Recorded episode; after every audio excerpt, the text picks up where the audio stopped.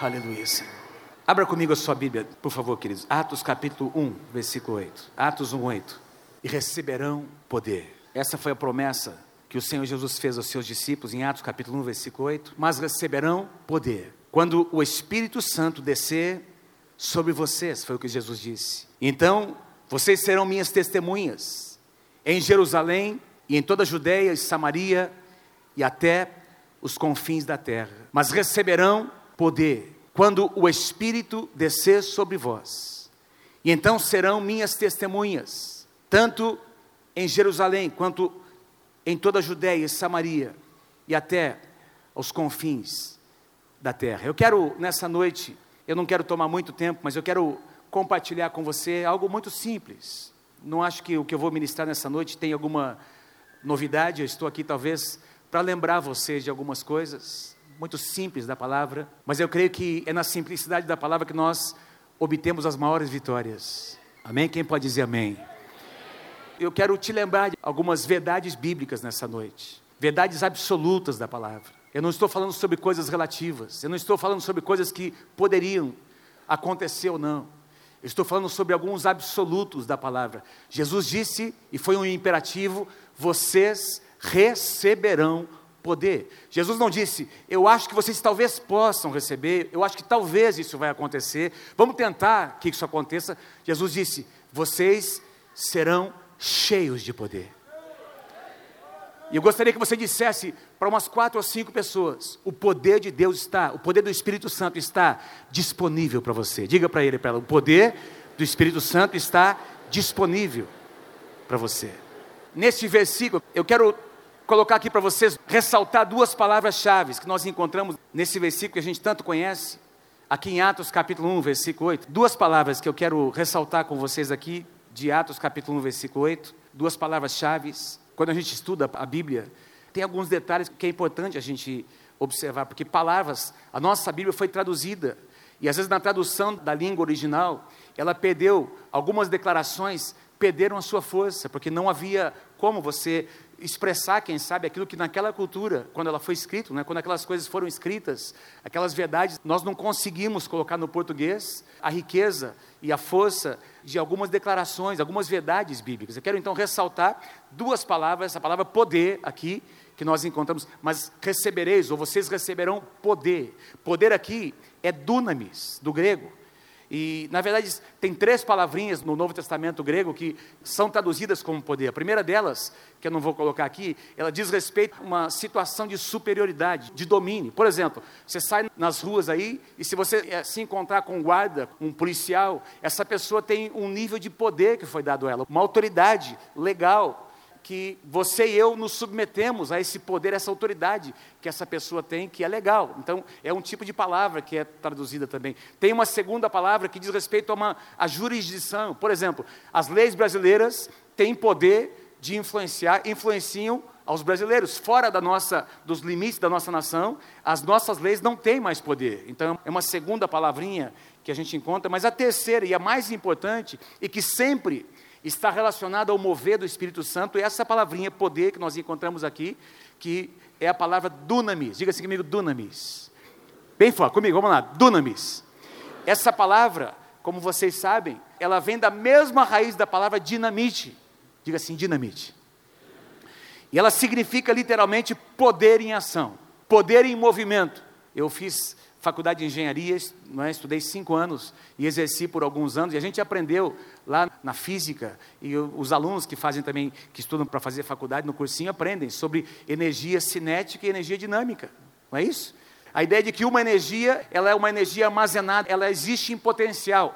A outra é quando você coloca, ela está em ação, ela está em movimento. Essa palavra dunamis não tem nada a ver com um tipo de poder estático, tem a ver com um poder que colocou a igreja em movimento. E eu quero dizer a vocês nessa noite, amados, o poder de Deus está aqui para nos colocar em movimento, para colocar a sua igreja em movimento, para colocar os nossos casamentos em movimento, para colocar eu e você, como homens de Deus, em movimento, para colocar as mulheres dessa casa em movimento. Diga amém se você crê em nome de Jesus. Este poder da Bíblia não tem nada a ver com um poder estático, teórico, tem a ver com um poder em ação, que coloca a igreja em movimento. Recebereis poder. Se a gente fosse colocar aqui, parafrasear, nós poderíamos escrever assim: vocês receberão uma dinamite, ou a energia de uma dinamite ao descer sobre vocês o Espírito Santo. Eu vou comentar daqui a pouco mais sobre isso. Quero que você diga para alguém ao seu lado: você tem uma dinamite dentro de você. Diga assim: e essa dinamite precisa ser detonada. Amém? Não, vocês não entenderam. Mas diga, essa pessoa do teu lado não entendeu ainda. Diga para ele, para ela, você tem uma dinamite, meu irmão, no teu coração.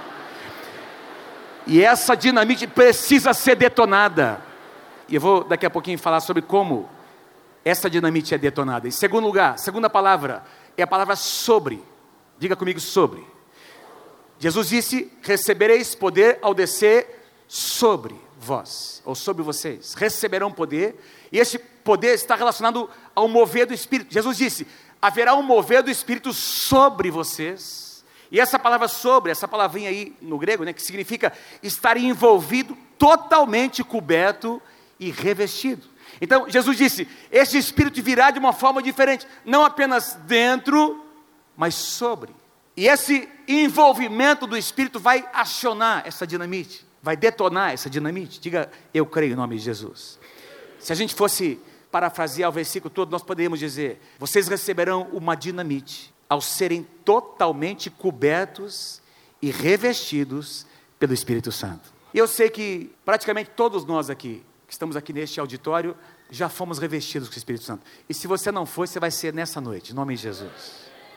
Tem algumas profecias no Antigo Testamento que falam sobre o mover do Espírito Santo. Tem muitas profecias, eu quero citar apenas duas, talvez as que eu considero, talvez das duas mais importantes. A primeira delas está em Ezequiel, capítulo 36, quando o profeta Ezequiel, o profeta sobre o qual muitas vezes você vai encontrar, e veio sobre ele o Espírito de Deus. Ele falava movido pelo Espírito de Deus, que é um sinônimo do Espírito Santo. E este profeta, Ezequiel, ele declara assim, no capítulo 36, versículos 25 a 27, o Senhor dizendo por meio dele: Eu aspergirei água pura sobre vocês. E Deus está dizendo sobre o seu povo: Eu aspergirei água pura sobre vocês, e vocês ficarão puros. Quem aqui tem sido purificado pela palavra de Deus? Amém? Cada vez que você ouve a palavra, essa palavra traz limpeza ao seu coração. Água pura sobre vocês, e vocês ficarão puros. E eu darei a vocês um coração novo, e eu porei um espírito novo. Onde, amados? Dentro de vocês. Dentro de vocês. E eu colocarei o meu espírito dentro de vocês, e os levarei a agirem segundo os meus decretos, e a obedecerem fielmente às minhas leis. É óbvio que essa profecia está fazendo referência à experiência do novo nascimento. Quando uma pessoa experimenta não é, o novo nascimento em Jesus, quando essa pessoa nasce de novo, existe uma limpeza que a palavra de Deus começa a fazer no coração dele, sim ou não? A água começa a penetrar, começa a limpar. Aliás, foi isso que Jesus disse, tomando como uma passagem paralela, foi isso que Jesus disse a Nicodemos, quando Jesus estava explicando para Nicodemos sobre o novo nascimento, e aí Nicodemos diz: "Mas como é que isso pode acontecer? Será que eu vou ter que retornar ao ventre da minha mãe?" E aí Jesus responde a ele: "Ninguém pode Nicodemos entrar no reino de Deus, se não nascer do que? Da água e do Espírito. Ezequiel profetizou que Deus iria aspergir água para que nós ficássemos puros e colocaria dentro de nós o que? O seu Espírito. E aqui Jesus diz: tem que nascer da água e do Espírito. Amém? Quem é que já nasceu da água e do Espírito? Levanta a mão. Diga essa palavra para mim, glória a Deus, amém? Nascer da água. Então Jesus disse: se não nascer da água do Espírito, o que nasce da carne é carne, Jesus disse, mas o que nasce do Espírito é Espírito. Não se surpreenda, Nicodemos, pelo fato de eu te dizer, é necessário que vocês nasçam de novo. O vento sopra. E aí Jesus começa a falar sobre o vento do Espírito. O vento sopra onde quer. Você o escuta, mas você não pode dizer de onde ele vem nem para onde ele vai. Assim acontece com todos aqueles que são nascidos do Espírito Santo.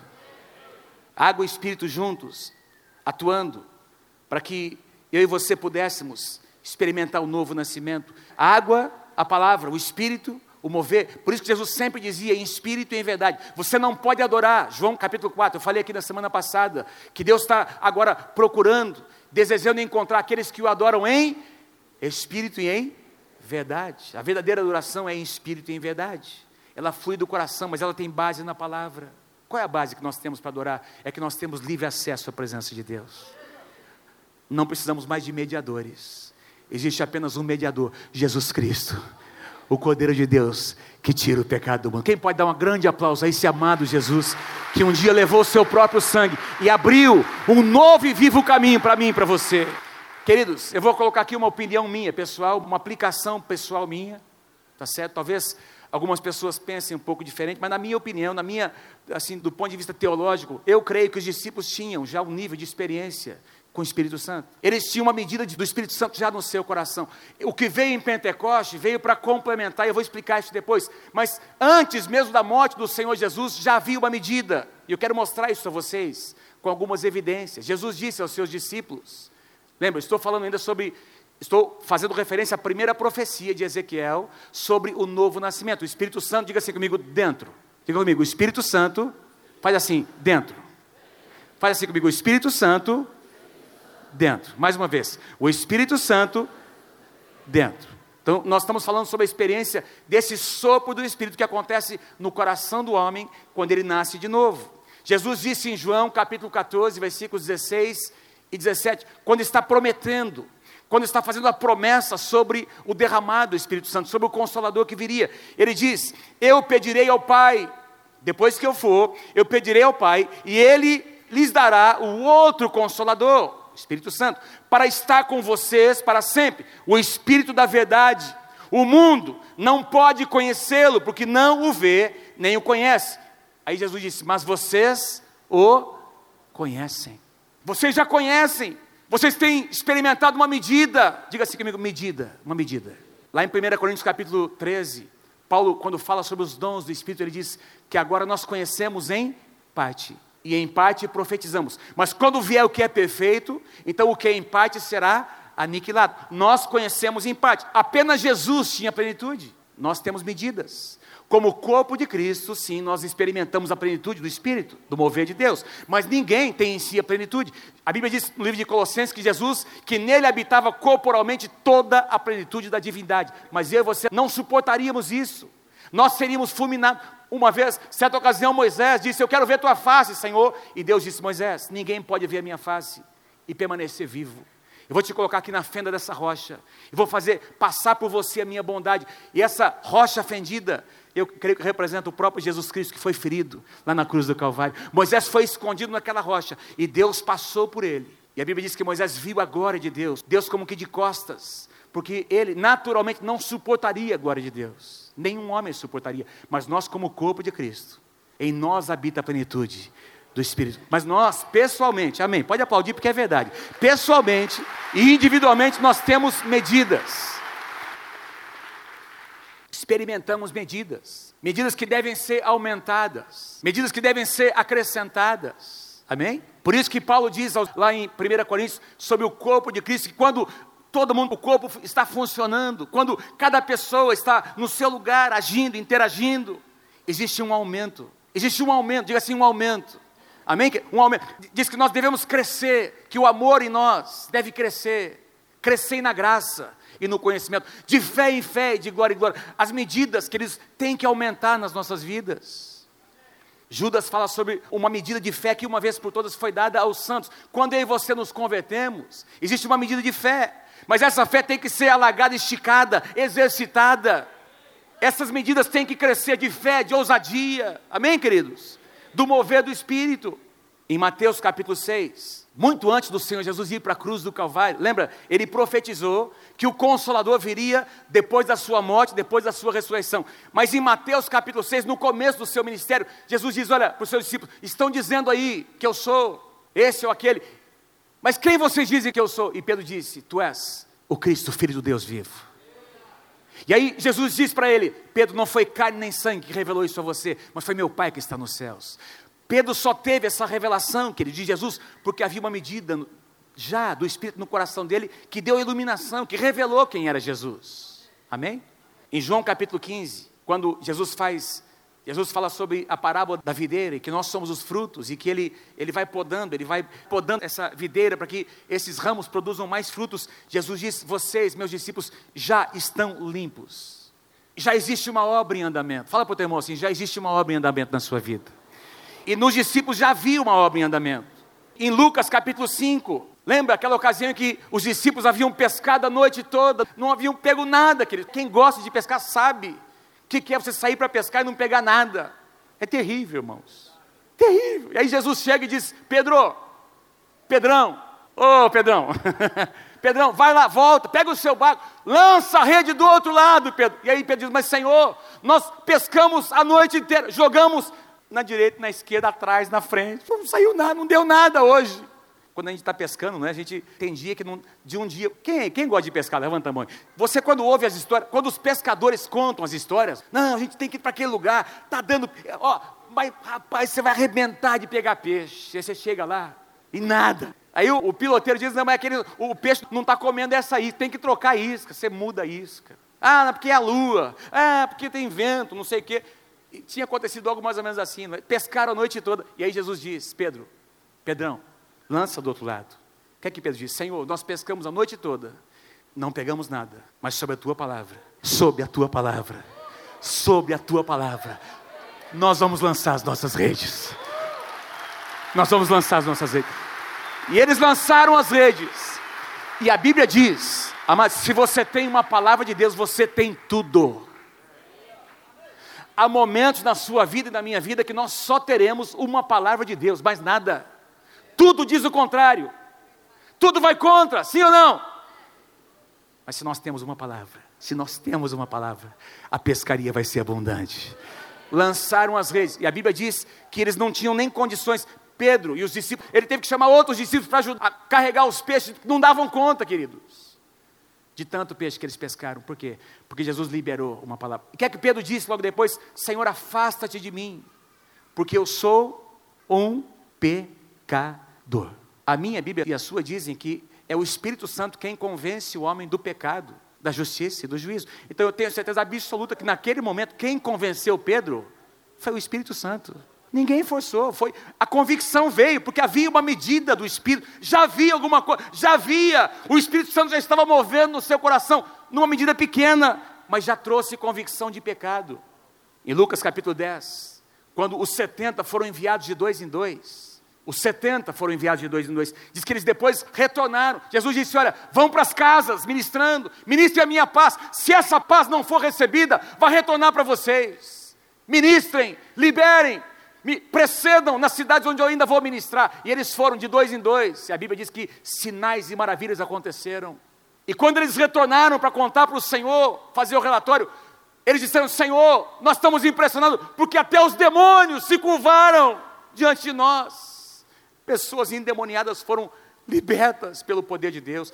E aí Jesus disse: Enquanto vocês estavam ministrando, eu vi Satanás caindo como um relâmpago. Eu vi Satanás caindo como relâmpago. Como que dizendo para eles: vocês têm uma medida. Eu tenho compartilhado com vocês uma medida. Queridos, eu estou aqui para dizer a vocês nessa noite: cada um de vocês, cada um de nós temos uma medida que Deus já tem depositado no nosso coração. Temos. Não porque nós merecemos, por causa da Sua graça. Isso aconteceu antes do Pentecostes, João capítulo 20, versículo 21 e 22. Novamente Jesus disse, logo após a ressurreição, os discípulos estão com medo, vão para a casa de alguém, estão amedrontados, porque pensavam que os judeus fariam com eles a mesma coisa. E Jesus, como que passa, as portas estavam cerradas, fechadas, e Jesus, com o seu corpo ressurreto, de repente está no meio deles e diz: Paz seja convosco, paz seja convosco. E olha o que ele declara: Assim como o Pai me enviou, eu também os envio. Tendo dito isso, soprou sobre eles e disse: recebam o Espírito Santo. Foi antes do Pentecoste, amados. Mais uma medida, diga assim: mais uma medida. Quem quer receber mais? E mais? E mais? E mais? Não, vocês não estão. Quem quer receber mais? E mais? E mais? Cada vez mais do Senhor. Eu quero, eu quero mais. Eu preciso desse sopro. Esse sopro aqui, amados, fez toda a diferença. Vamos para a segunda profecia do Antigo Testamento. Então, a primeira profecia de Ezequiel, Ezequiel profetizou que o Espírito Santo estaria dentro. Então, Essas evidências aqui no Novo Testamento com os discípulos mostram que eles já possuíam uma medida dentro, no seu coração. Agora, veja o que Joel profetiza, Joel capítulo 2. Eu amo demais. É uma das passagens que eu mais amo no Antigo Testamento. Joel capítulo 2, versículos 28, 29 e 32. Olha o que Joel diz: E acontecerá depois que eu derramarei o não diz aqui uma parte do meu espírito, eu derramarei o meu espírito sobre toda a carne vossos filhos. Quem é que crê que os seus filhos, as suas filhas, quem crê que os seus filhos são profetas do Senhor? Vocês não entenderam? Quem é que crê que os seus filhos nasceram para serem profetas do Senhor? Vossos filhos. Pastor, mas nem casei ainda. Olha, você nem casou, e eu vou dizer uma coisa que eu tenho dito aqui na nossa igreja: você nem casou, mas os seus filhos que um dia vão nascer já são abençoados e são marcados por Deus para serem bênçãos na sua geração para serem profetas do Senhor. E é por isso que você nunca pode se conformar e aceitar que os seus filhos vão para o mundo. Isaías diz que nós não geraríamos filhos para a calamidade. Isaías diz que todos os nossos filhos seriam ensinados do Senhor. Ensinados do Senhor. É o que eu creio. Eu profetizo sobre a tua vida em nome de Jesus nessa noite.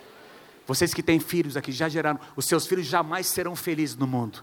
A alegria, a felicidade deles e a realização deles vai acontecer somente dentro da casa do Senhor. Está determinado isso em nome do Senhor Jesus. Quem recebe, diga amém, diga que eu recebo. Vossos filhos e as vossas filhas. Se você vai aplaudir, aplauda bem forte mesmo, aplauda. Amém.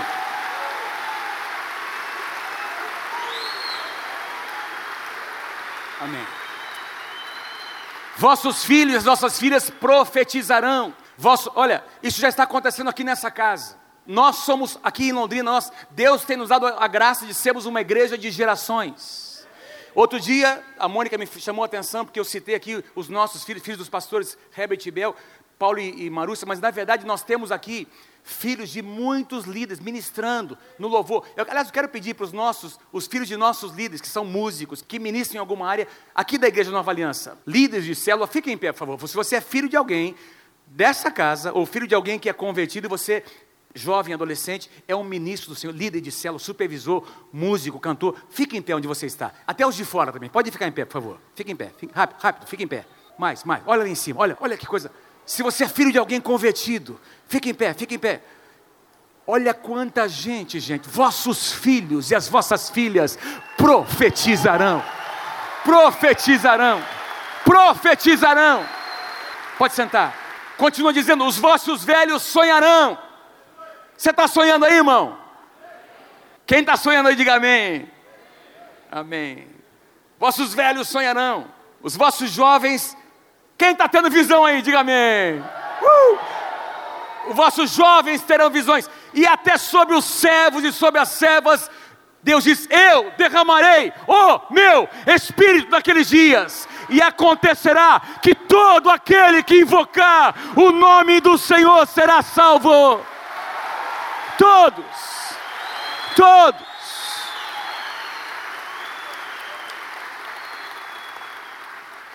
E aqui começa uma mudança a acontecer, porque Joel viveu numa época, Joel, o profeta Joel, viveu numa época, a época do Antigo Testamento, em que essa convivência, esse mover do Espírito não era algo que, alguma coisa que todos experimentavam. Algumas pessoas experimentavam, ele experimentou. Alguns profetas, alguns reis, pouquíssimas pessoas nas suas gerações experimentaram esporadicamente uma parcelinha do mover de Deus. E no livro de Hebreus, capítulo 11, diz que esses do Antigo Testamento olharam visualizaram, entenderam profeticamente que havia uma promessa, que pessoas um dia experimentariam muito mais do que eles experimentaram, e eles desejavam viver nos nossos dias, porque eles sabiam que Deus tinha preparado alguma coisa mais especial ou melhor para nós, não porque nós sejamos melhores, mas pela graça de Deus, pela graça de Deus. Então Joel está Percebe? Eu coloquei ali, não é mais agora dentro. Mas Joel começa a enfatizar uma experiência que aconteceria um dia sobre. Diga assim comigo, sobre. Diga assim comigo, o Espírito Santo. Faz assim, todo mundo, vamos lá. Unidade, lembra? O Espírito Santo dentro. O Espírito Santo sobre. Por cima, por baixo, pelo lado. Sobre.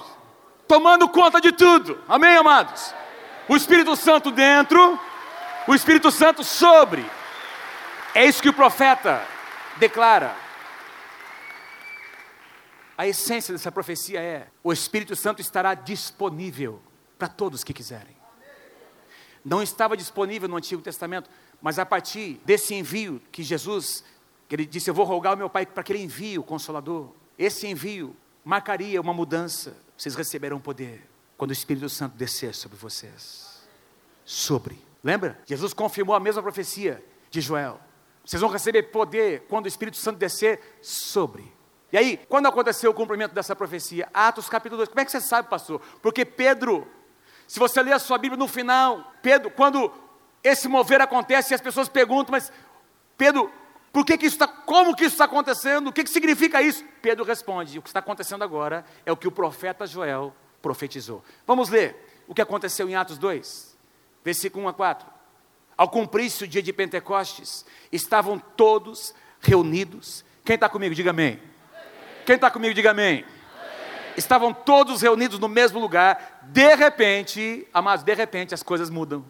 De repente as coisas mudam na tua vida. Quem crê, diga amém em nome de Jesus. Deus não precisa de muita coisa, muito tempo. De repente, aquela oração é ouvida. A Bíblia diz que num só dia, José saiu lá daquele calabouço para sentar-se no trono.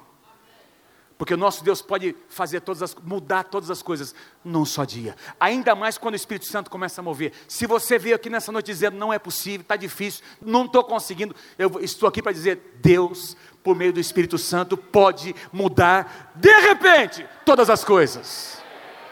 De repente, de repente, veio do céu um som como de um vento impetuoso, encheu toda a casa onde estavam assentados e apareceram distribuídas entre eles línguas como de fogo e pousou uma sobre cada uma, como amados? Dentro de cada, não, uma sobre cada um deles. E todos ficaram o quê?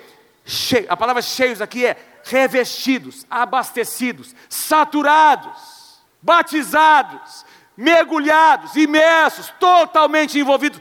Todos ficaram cheios do Espírito Santo e passaram a falar em outras línguas, segundo o Espírito lhes concedia que falasse. Três figuras, três símbolos nós encontramos aqui. Dois deles, dois desses símbolos, nós podemos encontrar no Antigo Testamento: o sopro, ou o vento, o fogo e as línguas. É um sinal que só aconteceu no Novo Testamento. Eu quero só mencionar, eu quero finalizar falando sobre o fogo de Deus. Lembra que eu falei sobre a dinamite, que tem que ser detonada? Como é que uma dinamite é detonada? Tem que ter fogo. E Deus, nessa noite, te convocou para esse lugar para derramar fogo sobre a tua vida. Algumas dinamites serão acionadas nessa noite, serão detonadas nessa noite. O sopro diz que de repente veio do céu um som como de um vento. Vento aqui pode ser traduzido como um sopro. O sopro do Espírito, o mesmo sopro que estava presente desde a criação. A Bíblia diz que quando Deus fez os céus e a terra, havia caos. No princípio criou Deus os céus e a terra. A terra, porém, era sem forma e vazia. Mas diz lá que o Espírito pairava. Havia um sopro, havia um mover, havia no meio do caos, o Espírito Santo já estava movendo, preparando aquele ambiente para a palavra ser liberada nessa noite. O Espírito Santo está aqui soprando, preparando a palavra, preparando para que uma palavra seja liberada. De repente, nessa atmosfera, a Bíblia diz: Deus disse: haja luz. O Espírito Santo preparou o ambiente. E a Bíblia diz que quando o homem foi criado com as mãos de Deus, diz que Deus soprou nele a vida. E você vai encontrar esse sopro de Deus acontecendo esporadicamente, como eu disse, em alguns homens, em algumas mulheres. Mas agora aqui, a partir do Pentecoste, o Espírito Santo está soprando na igreja. Está soprando aqui nessa noite. Há um sopro de Deus nessa noite sobre a tua vida. E aquela brasa que está apagada está reacendendo agora em nome de Jesus porque o sopro de Deus está sobre a tua vida e a minha vida nessa noite, em nome do Senhor. O sopro, o vento, o segundo símbolo aqui, ou figura, línguas, diga assim comigo, línguas. É uma marca ou um símbolo que nós encontramos só no Novo Testamento. Queridos, a língua, ou, ou a língua que eu digo, não a língua, o órgão, não é? A língua, o idioma, o, o que é falado, é uma das marcas de uma cultura, de uma nação, sim ou não? Cada cultura tem, cada país ou às vezes tem nações dentro de um país, cada nação, cada cultura, é um dos aspectos que traz identidade para uma cultura é o que? A língua. Naqueles dias em que o Pentecoste aconteceu, porque era festa de Pentecoste, tinha muita gente que veio de fora, de outras nações, tinham pessoas de outras nações morando em Jerusalém. Alguns dizem que eram aproximadamente 16 nações representadas, e de repente o Espírito Santo move, e essas pessoas de outras nações ouvem uma nova língua. Houve aqueles 120 falando na sua própria língua, uma outra língua, amados. Por quê? Eu quero sugerir a você que alguma coisa, uma nova nação estava surgindo naquele momento. E essas línguas são a marca da cultura dessa nova nação, a igreja do Senhor Jesus. Diga amém, nome de, diga amém, você crê?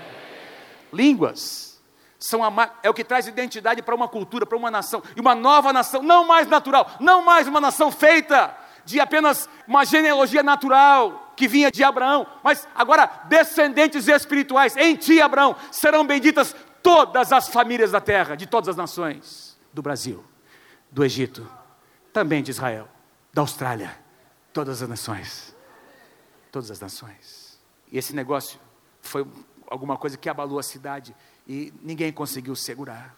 Os confins da terra foram tocados. Deixa eu ir para o último símbolo: o fogo, o fogo. E eu quero perguntar nessa noite: tem fogo aí?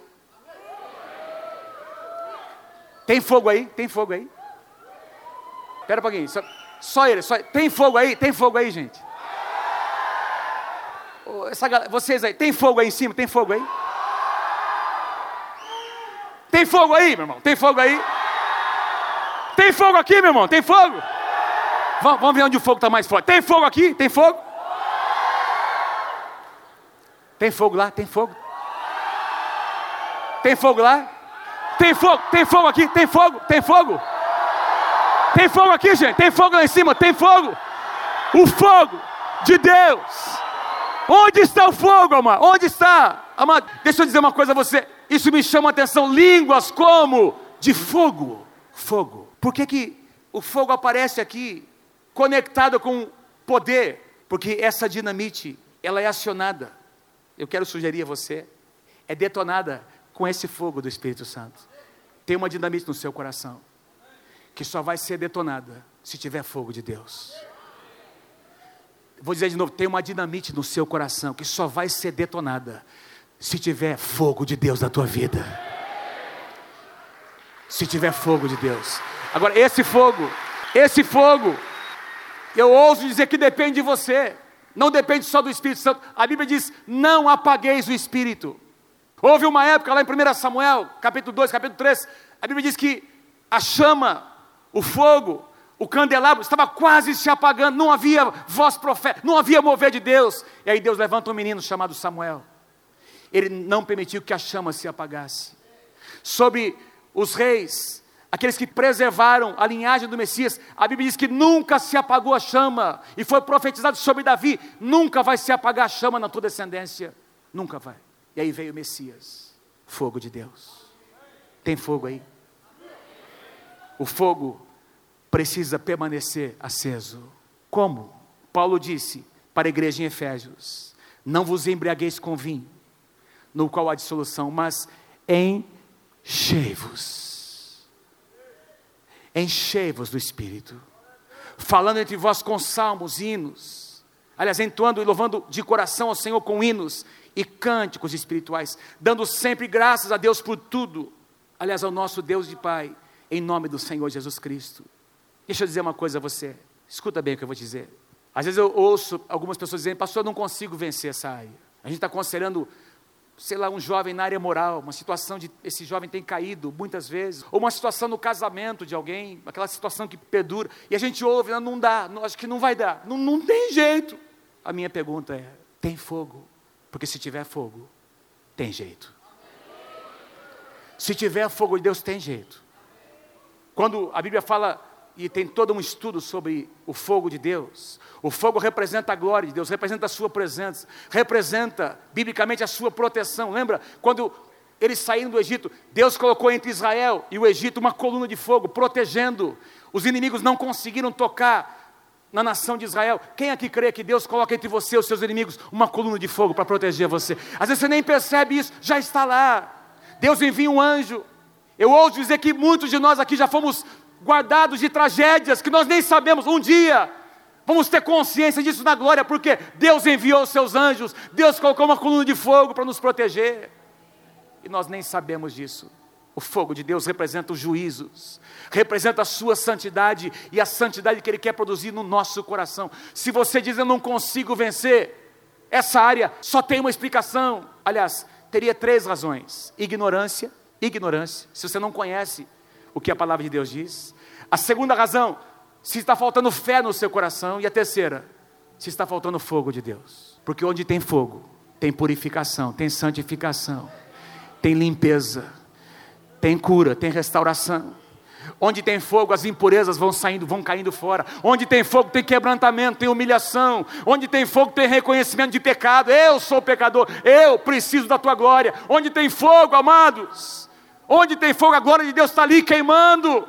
Onde tem fogo, tem restauração. E esse tipo de poder, acho que o Pedro do Borel eh, ministrou um pouco sobre isso de manhã. Esse tipo de poder que nós estamos dizendo, não é esse poder que o mundo quer oferecer. Esse poder lá de fora, você consegue no seu esforço. Lá fora, no sistema em que nós vivemos. É um trapaceando o outro, ninguém quer saber. Os fins justificam os meios. Se a pessoa tiver que enganar para conseguir mais poder, ela vai enganar. Haja visto que nós estamos ouvindo aí nos noticiários. Mas esse tipo de poder aqui não depende da tua força, não depende da tua inteligência, da tua capacidade. Aliás, certa ocasião, um grande homem de Deus disse: Senhor, por favor, tira esse negócio. Olha, tem um mensageiro de Satanás. E Deus respondeu para ele: Paulo, deixa eu dizer uma coisa para você. A minha graça te basta. Paulo, o meu poder se aperfeiçoa na tua fraqueza. Aí Paulo muda. Paulo, ele percebeu que Deus permitiu aquilo para mantê-lo humilde, para mantê-lo quebrantado. Ele disse: por causa das grandezas das minhas revelações, para que eu não me ensoberbecesse, Deus permitiu até o mensageiro de Satanás para me manter humilde, quebrantado e para me ensinar que eu dependo da sua graça. Que esse poder que vai se manifestar em mim não é não é resultado do meu esforço próprio. E aí Paulo diz: pelo que eu não vou me gloriar, em mim mesmo, eu vou deixar que a minha fraqueza, que na minha fraqueza se manifeste o poder de Deus. Porque quando eu sou fraco, então eu sou forte. Quando eu me humilho, quando eu reconheço que não é um poder fabricado. Certa ocasião, um dos apóstolos estava ministrando o Novo Testamento, Deus estava movendo, e uma pessoa endemoniada tentou comprar, oh, venda esse poder, eu, vou, eu quero te pagar. E ele foi repreendido por aquele apóstolo, porque esse poder aqui não pode ser comprado por esforço humano, já foi pago lá na cruz do Calvário. Esse poder existe porque o sangue de Jesus foi derramado sobre as nossas vidas, para que nós pudéssemos nos aproximar de Deus e desfrutar deste poder de graça, de graça. Aplauda o Senhor porque é verdade. Aplauda o Senhor. Enquanto você aplaude, diga: Eu quero o teu fogo na minha vida, Senhor. Eu quero, eu preciso do teu fogo. Se você precisa do fogo de Deus, lembra? Faz assim comigo, Espírito Santo. Diga assim, Espírito Santo. Dentro. Espírito Santo. Sobre. Sobre. Sobre. Sobre. Eu quero mais. Eu quero mais. Eu preciso. Eu preciso. A minha graça te basta, diz o Senhor. O meu poder. Quando Deus disse para Paulo, essa palavra poder é dunamis, é o mesmo poder. O meu poder se aperfeiçoa quando você é fraco. Enquanto Jacó esteve forte, ele não conseguiu experimentar o poder de Deus. Quando ele foi vencido por Deus, eu e você precisamos ser vencidos. Nós precisamos nos, achar, nos encontrar fracos diante do Senhor, porque eu e você, os nossos argumentos precisam cair por terra, amados. Porque quando as nossas justificativas caem, aí eu só faço isso por causa daquilo, aí eu só respondi porque, aí eu só tenho pecado, porque sempre tem uma justificativa. Quando você e eu reconhecemos e nos humilhamos e reconhecemos a nossa fraqueza, o poder de Deus começa a agir em nós e transforma, transforma as nossas ações, o que nós somos, o nosso casamento, o nosso ministério, a nossa vida.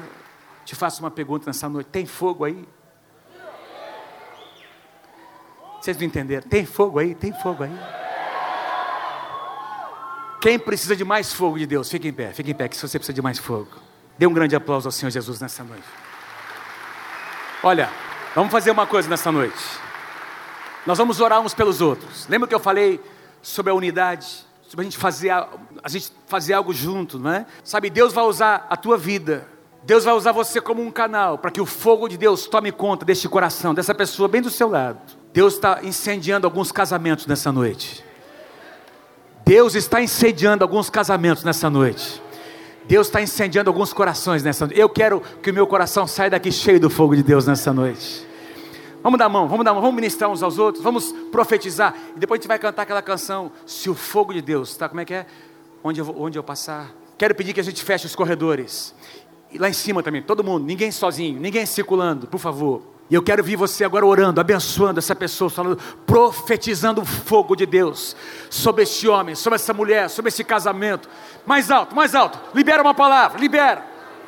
Libera o teu fogo, Senhor. Libera o teu fogo nessa noite. Aleluia, aleluia, aleluia, aleluia, aleluia. Aleluia, aleluia, aleluia.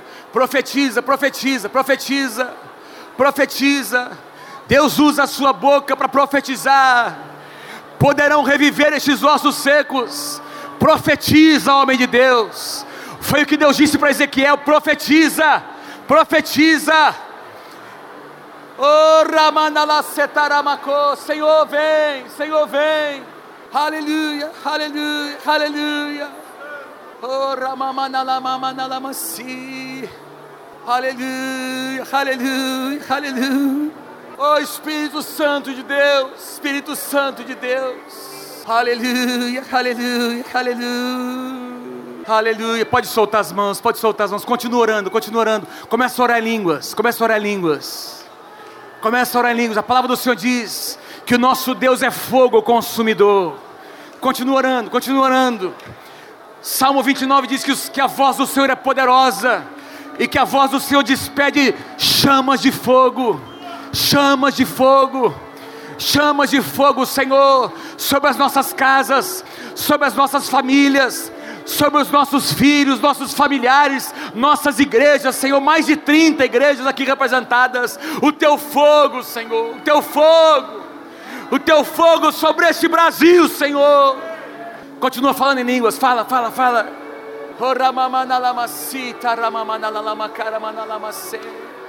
Enquanto você fala, ouça o que eu digo. Quando João Batista profetizou sobre o Espírito Santo, ele disse: Vem alguém maior do que eu, e ele vos batizará com o Espírito Santo e com fogo. Ele vos batizará com fogo.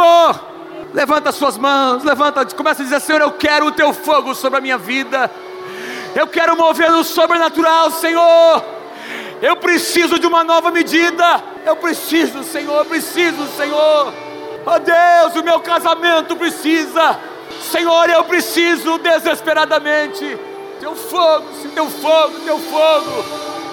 Teu fogo, Senhor.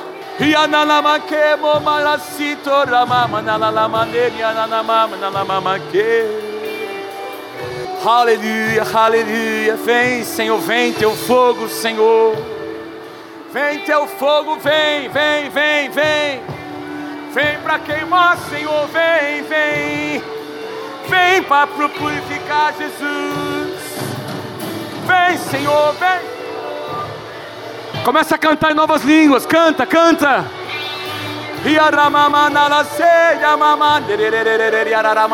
Mama.